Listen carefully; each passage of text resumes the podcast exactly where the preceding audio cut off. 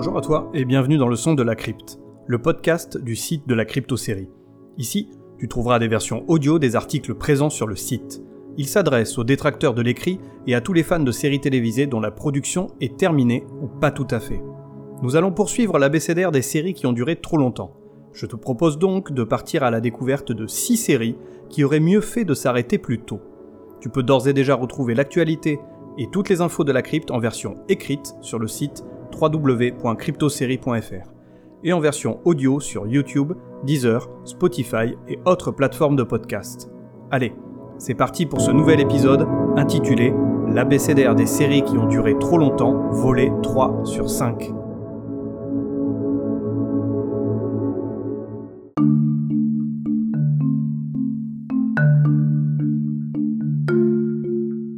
Dans la vie, il y a des séries qui méritent de vivre et il y a les autres. En soins palliatifs depuis déjà trop longtemps, elles ont décidé de se battre jusqu'à leur dernier souffle. Elles survivent, poussent à l'extrême leur concept, alors que mettre fin à leur souffrance aurait été salvateur pour les neurones du téléspectateur. Bienvenue dans l'abécédaire des séries qui ont duré trop longtemps, volé 3 sur 5.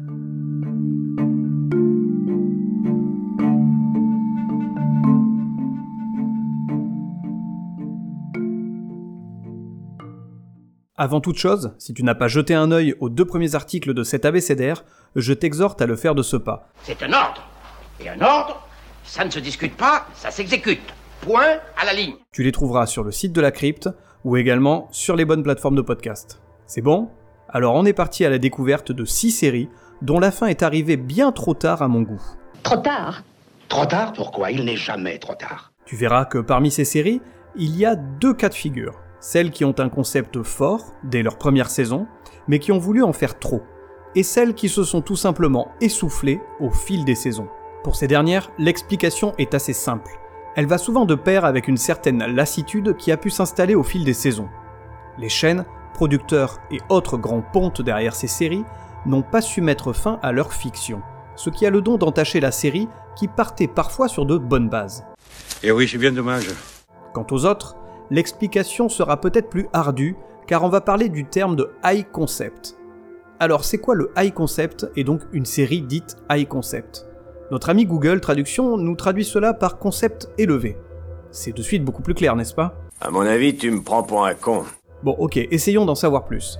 Si tu cherches à définir ce qu'est une fiction high concept, tu vas trouver à boire et à manger sur internet. J'ai faim. J'ai faim, j'ai faim, j'ai faim, j'ai faim, j'ai faim. On peut, on peut se tutoyer Ouais. C'est sympa. T'es lourd. Mais j'ai quand même faim. Ce qu'on entend le plus communément, une série high concept est une série dont le scénario repose sur un concept. Moi, j'avais jamais entendu parler de ça, mais euh, pourquoi pas En gros, il faut une idée, une intrigue forte.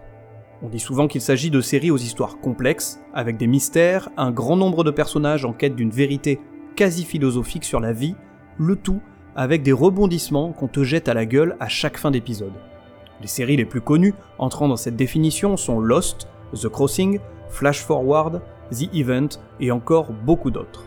La petite dernière étant La Brea, sortie à la rentrée 2021 sur NBC. C'est nul Zéro Bon, il ne faut pas avoir fait Saint-Cyr pour comprendre ces séries et notamment la petite dernière que je viens de citer. Son premier épisode ne laisse aucun doute sur la tournure que prendront les événements dans la suite de la saison. Entre nous, j'ai regardé les deux premiers épisodes et j'ai lâché l'affaire. Il faut dire qu'entre un scénario téléphoné, des effets spéciaux dignes des années 80, et encore, certaines fictions de l'époque étaient bien mieux faites, et une direction des acteurs lamentable, la série entre de suite au panthéon des séries de merde. En d'autres termes, il s'agit d'un très gros sandwich à la merde et chacun devra s'en taper une bouchée. Personnellement, je trouve cette définition de high concept un peu pompeuse. Aussi, je me rallierai à des explications plus simples, trouvées ici et là au gré de mes recherches.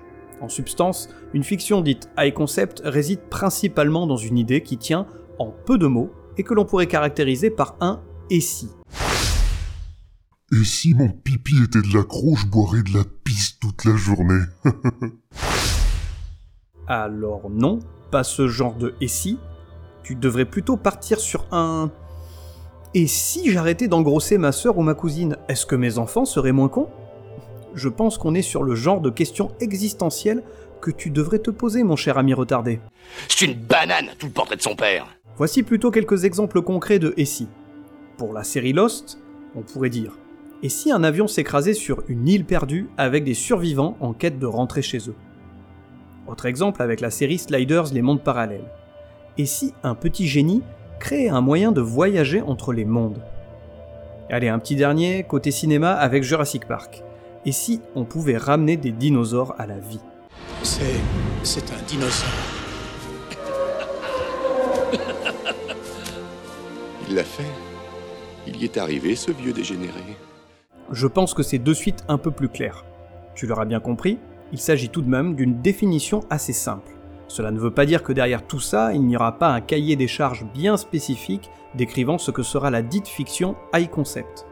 Une des orientations pourrait éventuellement être le genre de l'Uchronie, à l'instar du roman de Philippe Cadic, Le Maître du Haut Château, dans lequel il part du postulat suivant et si la Seconde Guerre mondiale avait été gagnée par les forces de l'Axe.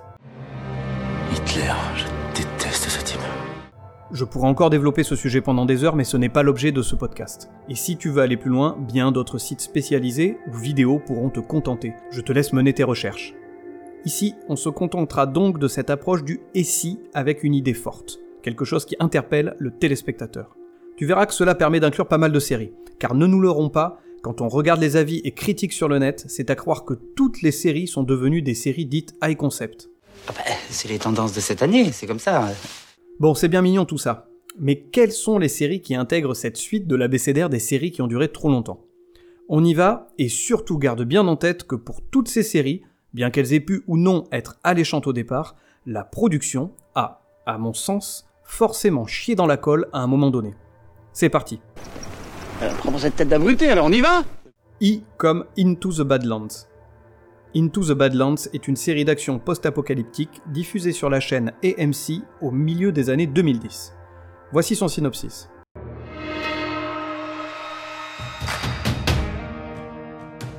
Dans un monde post-apocalyptique, sept barons se partagent les terres. Sunny, un homme de main du puissant baron Queen, prend sous sa houlette le jeune garçon MK et tente de lui inculquer les arts martiaux afin de maîtriser ses pouvoirs. Ensemble, ils vont ensuite partir pour une aventure dans les terres désolées de ce monde dangereux.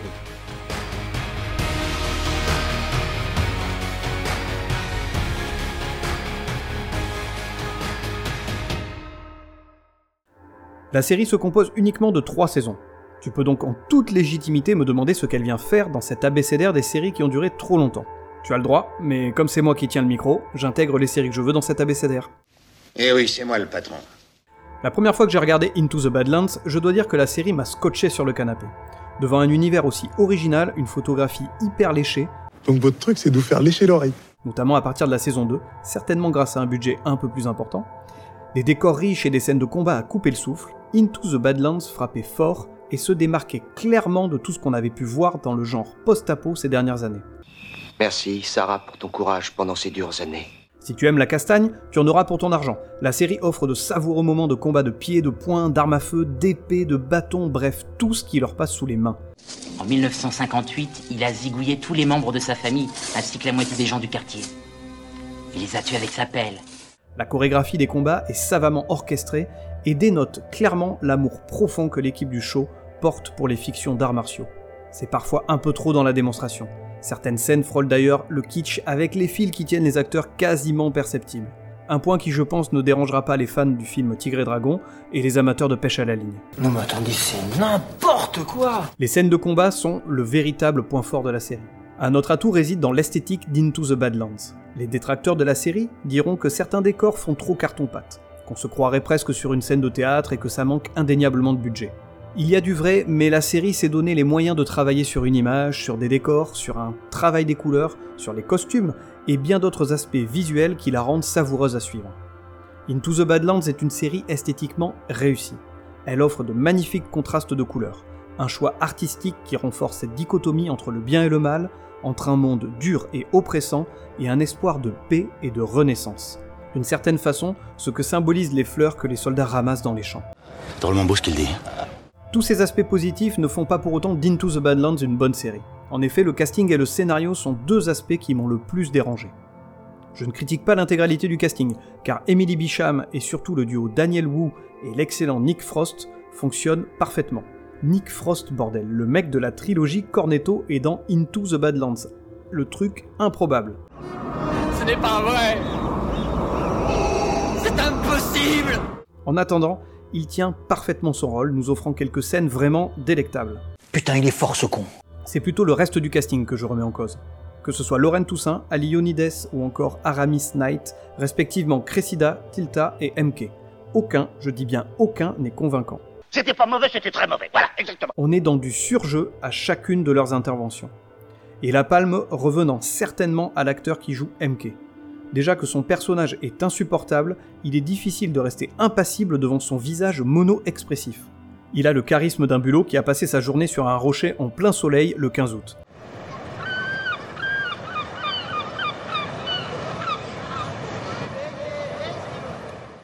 Je le mets aux côtés d'acteurs comme Hayden Christensen, Jonathan Rhys-Meyers, Gilles Lelouch, Colin Farrell ou encore Marie-Louise Parker. Et oui, il y a aussi des femmes chez les bulots. On appelle ça une bulotte, certainement. Pourquoi on raconte des conneries et qu'on parle pour ne rien dire Histoire de se mettre en confiance J'en sais rien, mais c'est une bonne question. Et pour finir, le scénario est l'autre point faible de la série.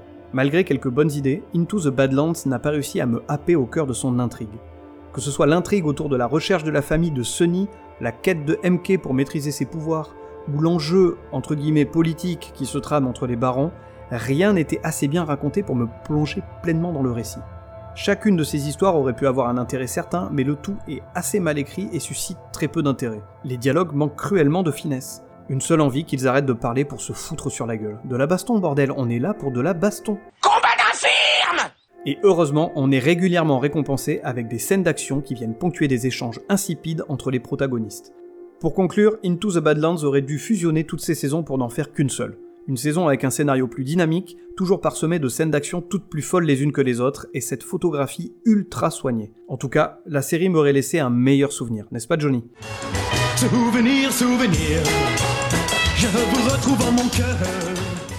Passons à la lettre J comme Jericho. Jericho est une série post-apocalyptique, encore, sortie aux États-Unis en 2006 sur CBS et diffusée en France sur M6. Jericho a sa place sous l'étendard High Concept dont on parlait un peu plus tôt. En voici son synopsis. Après plusieurs années d'absence, Jack Green est de retour dans sa ville natale, Jericho. C'est l'occasion pour lui de retrouver ses amis, sa famille, et de régler les problèmes qu'il avait laissés en partant. Son séjour ne sera pas de tout repos et bien plus long que prévu. Une catastrophe nucléaire frappe le pays, plongeant les habitants de Jericho dans le chaos. Les citoyens s'interrogent. Simple accident ou attentat? Quelle est la cause de ce drame sans précédent? La ville est coupée du monde. Il convient maintenant de survivre en affrontant la réalité et en combattant ses propres peurs.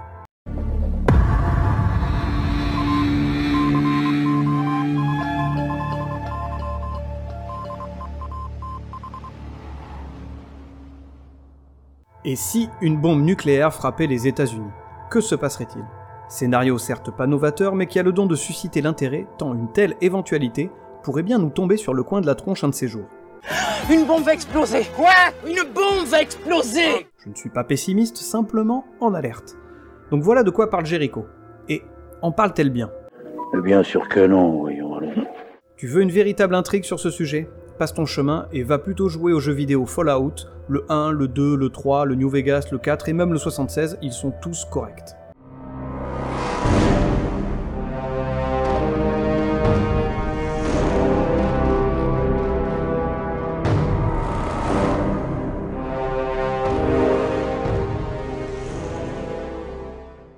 En passant, je prie de toutes mes forces pour que l'adaptation du jeu en série, qui est prévue sur Amazon, soit de qualité. Vous vous permettez donc de prier quand cela vous arrange. Le Tout-Puissant a autre chose à faire que d'écouter les prières d'un vil garnement opportuniste. Votre croyance et votre amour pour le Seigneur ne sont pas sincères. Vous n'êtes pas digne de lui. Seules les portes de l'enfer vous seront ouvertes. Oh, on se calme la Cubénie. Je vais nuancer mes propos avant que les flammes des enfers me lèchent la plante des pieds. J'espère donc que la série sera de la qualité du jeu vidéo. Satisfaite? Alors, heureuse? Jericho a subi de nombreuses fois mon courroux. Je te renvoie d'ailleurs aux propos que j'ai pu tenir dans la critique de la série, dans l'abécédaire des séries de merde, et dans l'article 4 séries en 8 clos à éviter. Tu trouveras tout ça sur le site de la crypte. Mais comme je suis sympa, voici un rapide résumé des propos tenus. Et cela tient en 4 mots. Gâchis, patriotisme, adolescent, complot. Allez, débrouille-toi avec ça. Salut. Prochaine, vous me faites signe quand vous avez besoin de moi? Ok, c'est bon, je reviens et je développe. Jericho est du gâchis. Le synopsis était alléchant et laissait entrevoir pas mal de possibilités. Malheureusement, les scénaristes ont préféré passer plus de temps sur des scénettes inintéressantes, durant lesquelles on va suivre des petites querelles insipides où un des personnages allait cueillir du romarin dans le jardin du voisin. Tout à l'heure, je vous montrerai mon potager. Avec plaisir. Je caricature, hein, et pourtant la série n'en est vraiment pas loin. Et c'est un peu ce qui se passe avec pas mal de séries du genre. Et là, j'ai en tête The Walking Dead. Cette dernière passe son temps à nous faire languir avec des épisodes inintéressants entre le season première et le season final. Ce que j'en ai marre, mais ce que j'en ai marre? Le patriotisme est trop présent. Jericho se passe aux States et on connaît leur propension à parler de leur pays chéri. On attend toutefois des sommets qui frôlent le ridicule. Ce qui naturellement est ridicule Il y a également des personnages énervants, avec en tête de liste Dale. Ce mec a gâché toutes les scènes dans lesquelles il joue, et dans lesquelles il ne joue pas d'ailleurs. Oui, le gamin est tellement horripilant que j'avais peur de le voir débarquer à n'importe quel moment de la série. Non mon petit, ça suffit, il est temps d'arrêter d'embêter les téléspectateurs. Rentre chez toi. Tu rentreras chez toi enveloppé dans un drapeau avec un kilo de fromage dans le cul, pauvre comte Caparzo. Alors écoutez-moi. qui aime l'avoir dans le cul. Quoi Je crois que c'est toi qui aimes l'avoir dans le cul. Franchement, son personnage n'apporte rien à l'histoire. Il lui arrive des merdes à chaque épisode, et le pire dans tout ça, c'est qu'on n'en a rien à foutre. Mais on s'en fout de vous Il est l'ado prépubère typique qui a le don de se mettre dans des situations nulles et qui en plus ne font pas avancer le scénario.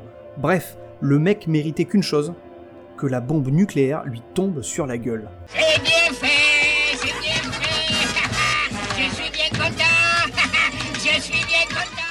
Le dernier point négatif concerne cette histoire de complot. Jericho saute à deux pieds dans la facilité scénaristique vue et revue trop de fois. Oh là là, le gouvernement est derrière tout ça, ouh là là, que de mystère Je vous demander une chose. Vous vous foutez de moi, là Monsieur, je ne me permettrai pas. Tous ces éléments font de Jericho une piètre série. Et pourtant, elle n'a duré que deux saisons. À mon humble avis, c'est déjà bien trop. Une seule aurait suffi avec un sérieux remaniement des enjeux scénaristiques. Oui, on efface l'ardouez et on recommence à zéro. C'est au tour de la lettre K comme Kyle XY.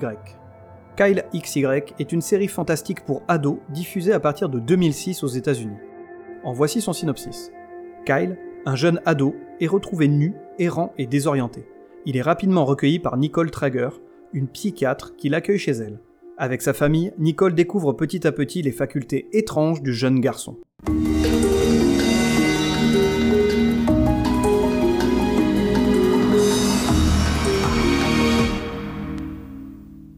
En toute honnêteté, il m'a été assez difficile de trouver une série commençant par la lettre K, d'autant plus que j'ai un très vague souvenir de Kyle XY, la série ne m'ayant pas vraiment marqué plus que ça à l'époque. Kyle XY a voulu surfer sur le succès de séries du même genre qui ont fonctionné quelques années auparavant. L'aura encore bien présente de séries telles que Buffy contre les vampires, Charmed, Smallville ou encore Roswell était du pain béni pour lancer une nouvelle série avec un ado slash jeune adulte avec des facultés extraordinaires. Vous êtes un homme vraiment extraordinaire. Je le savais d'ailleurs depuis bien longtemps. Dans une moindre mesure, John Doe a également eu son influence sur Kyle XY. On change la génération du héros, mais sinon on se retrouve bien face à un personnage aux compétences hors du commun. La concordance se fait d'ailleurs dès le premier épisode avec la découverte des deux êtres nus dans la nature. J'en ai marre qu'on me reluque le cul Je pense que Matt Dallas et Dominique Purcell nus a dû ravir quelques téléspectatrices et téléspectateurs. Et quelques pédophiles. Nous avons un petit cadeau pour nos jeunes invités. Est-ce que tu aimes? Oh oui alors, il est chouette. Dis donc, Joey, tu avais déjà vu un cockpit? Non monsieur, c'est la première fois que je prends l'avion. Et tu as déjà vu un monsieur tout nu? Vous ne voulez pas que je contrôle la météo? Non, Victor s'en occupe. Joey, tu as déjà été dans une salle de gymnastique? Bon, il vaudrait mieux qu'on s'en aille. Non, il n'a qu'à rester un peu si ça l'amuse. Ah oui. C'est d'accord si tu restes bien sage. Vol 209 à tour de contrôle d'Anvers. Montons à 42 000 pieds pour vol de croisière. Reprenons contact à la verticale de Lincoln. Terminé. Joey, tu aimes les films sur les gladiateurs? Ah, non. On me dit dans l'oreillette que Matt Dallas avait 24 ans à la sortie de la série. Bah dis donc, on a eu chaud, hein Parmi les vagues souvenirs que j'ai de la série, je me rappelle que Kyle XY avait un côté un peu trop niais à mon goût. Certes, le personnage de Kyle jouait le naïf, tel un nouveau-né qui découvre la vie, et il le jouait plutôt bien. Non, sérieux, c'est balèze. J'étais persuadée que t'étais vraiment attardé. On y croyait autant qu'avec Corky, et lui c'en est un, un vrai attardé. S'il y avait un prix du meilleur attardé, sûr que tu l'emporterais sans deck. À côté de toi, Corky, on dirait Einstein. Hum, ça me touche. Merci, c'est sympa. De ce point de vue-là, pas de problème, c'est affiché dès le départ par la série. Je parle plus d'un côté un peu gnangnan avec des histoires d'amour sans intérêt, des querelles d'ados. En fait, euh, j'ai tout dit. On est bien devant une série familiale pour les ados. Et ce n'est pas pour rien que c'est la chaîne ABC Family, devenue depuis Freeform, qui l'a produite. La chaîne est connue pour des séries comme La vie secrète d'une ado ordinaire, Switched, Beautiful People, Make It or Break It, etc. Je n'étais donc plus dans la cible de Kyle XY. En revanche, j'étais dans la cible des séries susmentionnées comme Buffy, Charmed et autres consoeurs lorsqu'elles sont sorties. Et oui, j'étais alors ado, ou sur la fin de mon adolescence. Pour Kyle, j'étais déjà un adulte de 25 ans, propre sur moi, responsable...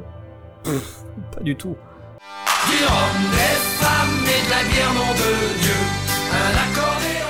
Pour conclure sur Kyle XY, tu l'auras compris, les quelques épisodes épars que j'avais vus ne m'avaient pas laissé de souvenirs impérissables. Entre un scénario un peu déjà vu, des histoires cucu et une intrigue qui ne semblait pas vraiment avancer, Kyle XY, malgré ses trois saisons, a duré bien trop longtemps. Au suivant Passons à la lettre L comme la Casa de Papel. Bah, tu parles espagnol? Un poquito. Mais tu crois que tu m'impressionnes? Moi, je sais dire allons à la plage, monsieur Renard. Vamos a la playa, señor Zorro. Pour cette lettre, j'ai beaucoup hésité. Lost me tendait les bras. Il y a pourtant un hic. Plus de dix ans après l'arrêt de la série, je ne sais toujours pas comment me positionner par rapport à elle. J'ai autant d'amour que de haine pour la série. Je t'aime, Dexter. Je t'aime tellement. Mais. T'es devenu quelqu'un d'immonde. Elle a su me retourner le cerveau, proposer des personnages ultra charismatiques, des intrigues prenantes, et à côté de cela, passer trop de temps sur des histoires anodines, ne pas répondre à des questions et proposer une fin décevante. Au début, j'ai eu beaucoup de chagrin, maintenant ça va mieux. Bref, Lost avait certainement sa place ici même. Il y a toutefois bien d'autres personnes qui ont déjà écrit à son sujet. Je te laisse mener tes recherches. Attaquons-nous plutôt à quelque chose d'encore frais, qui mérite de lâcher les chiens de l'enfer.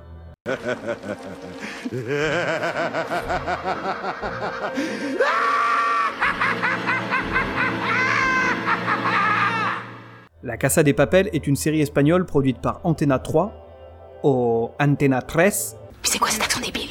et diffusée par Netflix.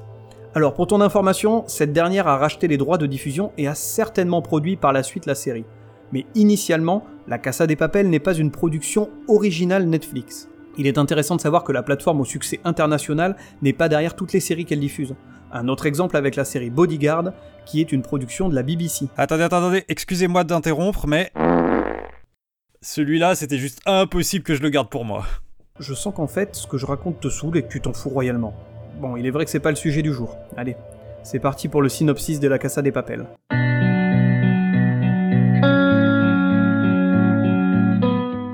Mené par le professeur, un groupe de braqueurs planifie d'infiltrer la fabrique nationale de la monnaie et du timbre à Madrid, afin de réaliser le casse le plus grand de tous les temps.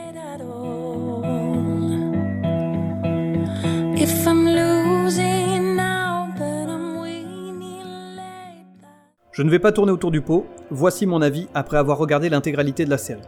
La Casa des Papel aurait pu être une bonne série du genre action, braquage, si elle s'était cantonnée à une seule et unique saison. Le reste est du superflu qui n'apporte rien, si ce n'est faire des redites et en mettre plein les yeux avec des explosions et des rebondissements à tour de bras. C'est toujours le même refrain Au fil des saisons, elle devient une caricature d'elle-même, s'engouffrant de plus en plus dans de la surenchère qui a malheureusement gâché l'idée originale dépeinte lors de la saison 1. La dernière saison est symptomatique de ce que je viens de décrire. La série n'a plus rien à raconter. Elle fait alors dans le larmoyant, elle offre un déchaînement d'événements tous plus invraisemblables les uns que les autres, le tout entrecoupé de tirades révolutionnaires éculées C'est celui qui dit qui est. qui ne feront brandir les drapeaux de la révolution qu'aux groupuscules gauchistes en manque de lancer de pavés. Eh bien, tu sais quoi? Je trouve ça triste. Moi, ne pleure pas, voyons, ne pleure pas. C'est de l'enfantillage, crois-moi. Tout cela est ridicule. Comme je l'ai dit un peu plus tôt, la série avait du potentiel. Pour cela, il aurait fallu s'arrêter à la saison 1. Elle est tombée dans l'écueil de beaucoup d'autres séries. On en a déjà parlé maintes et maintes fois dans cet abécédaire. On le sait que l'appât du gain prime sur la qualité bien trop souvent. Votre colin, avec ou sans patate? Sans patate Les chaînes voient qu'une série obtient un certain succès, il leur paraît alors inconcevable de débrancher la prise. On poursuit et cela très souvent au détriment de la qualité. L'exemple parfait est Prison Break. Là aussi, j'ai abordé à de nombreuses reprises cette série qui en prend généralement plein la gueule par mes soins. Il faut dire que le concept de départ était bon, mais prolonger la série a été une erreur monumentale. Une fois que les frangins sortent de la prison, ça part en cacahuète, mais bien comme il faut. De la merde. De la merde. De la merde. De la merde. De la merde, de la merde. Ce n'est que mon avis, mais la Casa des Papels a commis la même erreur que Prison Break. S'arrêter au terme de sa saison 1 l'aurait élevé au rang des grandes séries. La faire se poursuivre de 4 saisons supplémentaires en fait simplement une série gâchée que l'on a envie d'oublier. Et pour cela, rien de tel que de noyer son chagrin dans l'alcool. Mais pas n'importe lequel. De la sangria.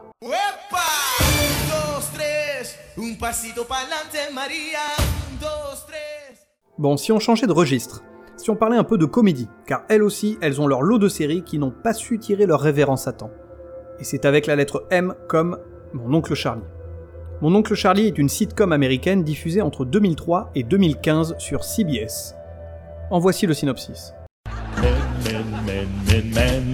Charlie Harper vit paisiblement, entre femmes faciles, alcool et autres déviances, dans sa villa de Malibu, jusqu'au jour où son frère Alan débarque chez lui. Malgré leurs différences de vie, les deux frères vont tout faire pour offrir un foyer à Jake, le fils d'Alan. Mon oncle Charlie, Two and a Half Men en version originale, est une comédie que j'adore. Elle ne fait pas partie de mes comédies préférées, mais elle s'intègre parfaitement dans la liste des comédies qui m'ont fait le plus marrer. Il faut dire qu'il est difficile de ne pas rire devant les frasques d'Alan. Une coulée de boue meurtrière a enseveli 600 pèlerins. Quant à mes deux ex-femmes, elles sont toujours de ce monde Revenons quelques minutes sur le succès de la série. Derrière mon oncle Charlie, il y a son créateur, l'imminent Chuck Lorre. Ce nom doit forcément te dire quelque chose. Il a officié en tant que créateur, scénariste ou réalisateur sur un très grand nombre de comédies comme Roseanne, Dharma et Greg, The Big Bang Theory, Mom et Mike et Molly. Un nom incontournable lorsque l'on évoque les comédies américaines. Vous n'allez pas vous laisser impressionner par lui quand même. Vous- êtes au-delà de tout ça. Ensuite, il y a le casting avec Charlie Sheen et John Creer. Les deux acteurs forment un duo parfait, offrant aux téléspectateurs des scènes d'anthologie comme leur dispute mémorable. C'est incroyable, j'habite ici depuis deux ans et tu me considères toujours comme un invité Non, mes invités apportent une bouteille de vin et couchent avec moi. Oh, excuse-moi, je vais aller chercher du chardonnay et me mettre en position. Eh, le spot à bouche écrire des chèques que tes fesses pourront pas encaisser. Et dans la continuité de ce duo de choc, il y a tous les autres personnages avec chacun leur facétie. Jack le petit branleur, Bertha et son tempérament de feu, Evelyn l'alcoolique, Rose la voisine psychopathe, Judith l'impitoyable ou encore Herb le grand benet. Avec tout ce joli monde, il y a de quoi se marrer à chaque épisode. En tout cas, ça fait du bien de rire comme ça. hein. Enfin, côté humour, la série se situe en dessous de la ceinture. Ça tourne assez rapidement autour des histoires de cul de Charlie et à celles qu'aimerait avoir Alan. Un moyen certes pas fin de mettre en exergue la maladresse et les lacunes en la matière d'Alan. Y a pas que le sexe dans la vie, moi je vous le dis. C'est vrai, il y a le cul. Il y a les nichons aussi. On est d'accord, mon oncle Charlie présente un certain nombre de points positifs. Évidemment, pour qu'elle soit consignée dans cette liste des séries qui ont duré trop longtemps, c'est bien qu'il y a un problème. Eh bien, figure-toi qu'il n'y en a pas qu'un, mais deux. Truc de fou, non? Impressionnant. Très impressionnant. Le premier problème de mon oncle Charlie a bien entendu été le départ de Charlie Sheen. Mettons de côté les déviances du comédien pour se concentrer sur l'influence que son personnage exerçait sur la série. Il est très clair qu'avec le départ de Charlie, bon, déjà le titre français n'avait plus lieu d'être, la série a perdu son personnage principal. Un Alan sans Charlie ne vaut pas grand-chose. C'est un sapin de Noël sans guirlande et sans boule.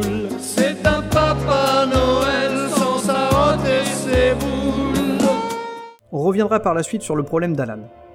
Poursuivre la série sans lui était donc inconcevable, et pourtant la comédie a été renouvelée avec l'arrivée d'un nouveau personnage.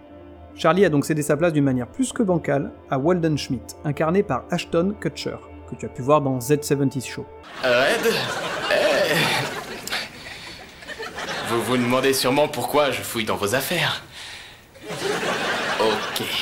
En fait, euh, la raison, c'est que j'ai besoin de d'emprunter votre site de toute urgence.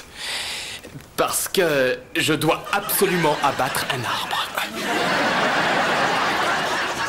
Ouais, parce que quelque chose est coincé en haut de cet arbre.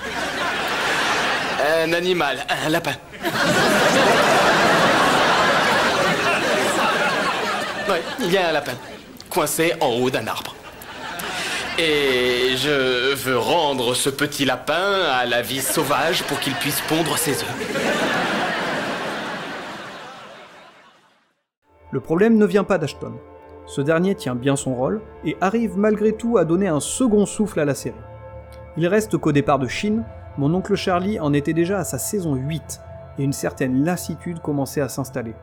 Dans ce cas, peut-être aurait-il été préférable d'arrêter la série lors du départ de Charlie Sheen. Qu'en penses-tu? Ça fait pas vrai con comme t'es, demande ton avis Le second problème que j'ai à demi-mot évoqué plus tôt est le personnage d'Alan. Je vais aller dans le même sens que ce que j'expliquais pour How I Met Your Mother dans le volet 2 de cet abécédaire. À l'instar d'un Barney dans How I Met Your Mother, Alan est devenu un personnage pénible. Hilarant au départ, Alan a très peu évolué et s'est cantonné à rester ce personnage ridicule de qui on se moque allègrement.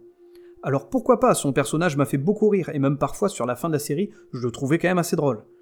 Et comme cela a été le cas pour Barney, ou pour Sheldon dans The Big Bang Theory, Alan est devenu sa propre caricature, d'un personnage drôle et attachant, parce qu'on a quand même envie de l'aider ce mec, il est pas très dégourdi. Ben il devient finalement pénible et énervant. Celui-là, je te jure, des fois, il a un humour pénible. Donc dans l'ensemble, mon oncle Charlie reste une bonne comédie. Elle saura te faire rire si tu aimes l'humour grivois et le comique de situation. L'écourter de quelques saisons ne lui aurait cependant pas fait de mal. Ah mais il a raison. Terminons avec la dernière lettre de cet abécédaire, N comme Nip Tuck. Nip Tuck est une série américaine de Sean Ryan, le papa d'American Horror Story, entre autres. Elle a été diffusée début des années 2000 sur Showtime et sur M6 en France. La série a fait parler d'elle à de nombreuses reprises pour son côté irrévérencieux et obscène. En voici son synopsis.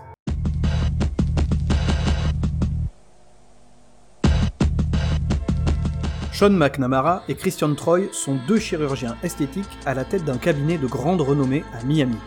Les deux hommes collaborent dans ce projet qui régit leur vie, tout en étant amis de très longue date. Cette amitié sera néanmoins souvent mise à mal, le quotidien de ces deux médecins étant diamétralement opposé. Sean est un père de famille calme, enthousiaste, tentant de gérer au mieux sa vie familiale. Quant à Christian, il mène sa vie narcissiquement tout en multipliant les conquêtes.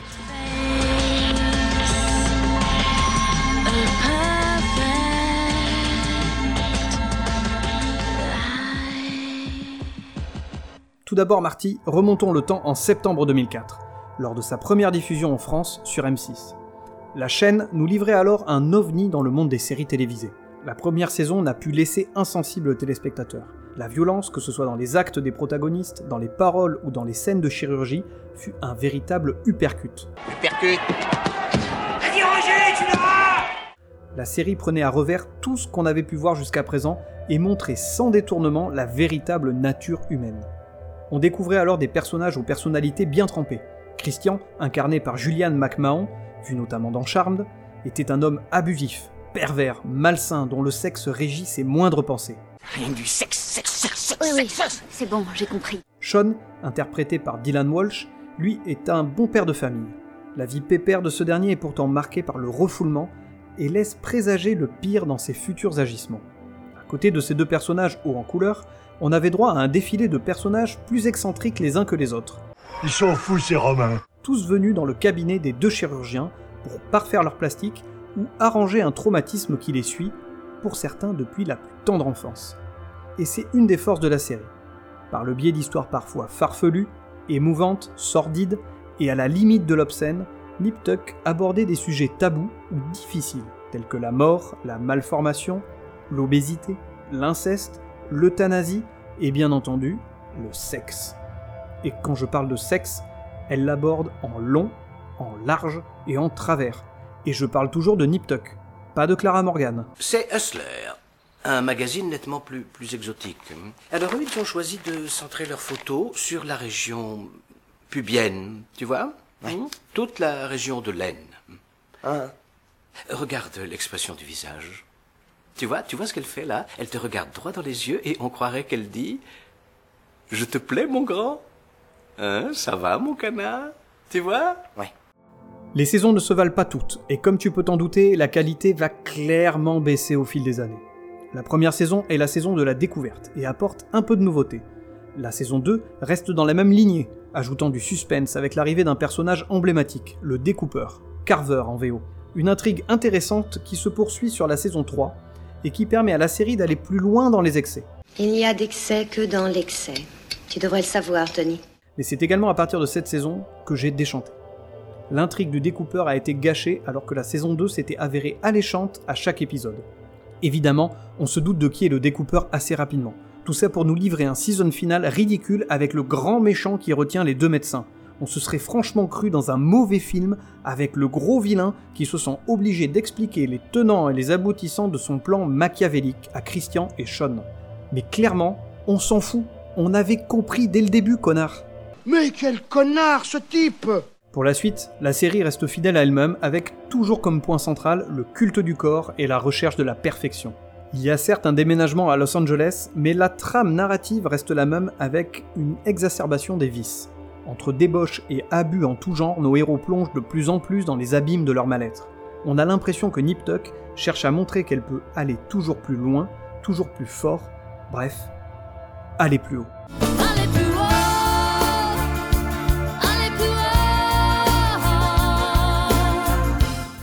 On se retrouve alors face à une série qui est entrée dans une spirale du grand n'importe quoi. À chaque épisode, je me demandais, mais jusqu'où ils vont aller ces cons aujourd'hui? C'est une erreur, une épouvantable erreur. Ils sont allés trop loin, c'est de la folie. Et c'est cette même phrase qui m'a poussé à poursuivre mon visionnage. Ouais, je sais, j'ai un petit côté pervers. Il a le profil d'un pervers instinct grégaire. Oh, quand même. Une curiosité peut-être mal placée, mais au final, je ne regrette pas. Certes, son originalité laisse place à une certaine lassitude qui s'installe au fil des épisodes. Mais malgré ses travers, elle a su livrer quelques épisodes de grande qualité, toujours servis par un Sean remarquable et la venue de quelques guests vraiment cool qui ont parsemé la série. Je pense surtout à Sarah Paulson et Peter Dinklage. De deux inconnus, qu'un geste imprévu rapproche en secret. Que tu as pu voir respectivement dans American Horror Story, Studio 60 on the Sunset Strip, Ratched et pour Peter, bien entendu, Game of Thrones. Mais il y a aussi eu d'autres guests, comme Brooke Shields, Mario Lopez, Bradley Cooper, Rose McGowan, Larry Hagman, Melanie Griffith ou encore la chanteuse Alanis Morissette. Je ne connais pas la moitié d'entre vous autant que je le voudrais. Et j'aime moins de la moitié d'entre vous à moitié moins que vous ne le méritez. Pour conclure, Nip Tuck n'est pas une mauvaise série. Si tu veux du trash et de l'excentricité et du cul, C'est essentiel. C'est bien, Marcel. C'est bien. le tout saupoudré de drames familiaux, cette série est faite pour toi. Comme tu peux t'en douter, car cela est valable pour l'ensemble des séries présentes ici même, il aurait été bon de l'écourter de quelques saisons.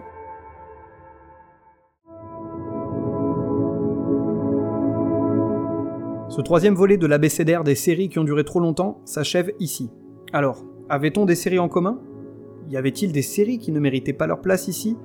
Et à contrario, d'autres qui manquaient? N'hésite pas à aller commenter cet abécédaire sur le site de la crypto série ou à venir me partager le tien sur les réseaux sociaux. Je suis présent sur Instagram, Twitter et Facebook. Surtout sur Instagram. Tu peux retrouver tous les épisodes du Son de la Crypte sur toutes les plateformes de podcast ainsi que sur la chaîne YouTube de la crypto série. Je te donne rendez-vous prochainement pour un nouvel épisode du Son de la Crypte. D'ici là, profite de la vie et bisous.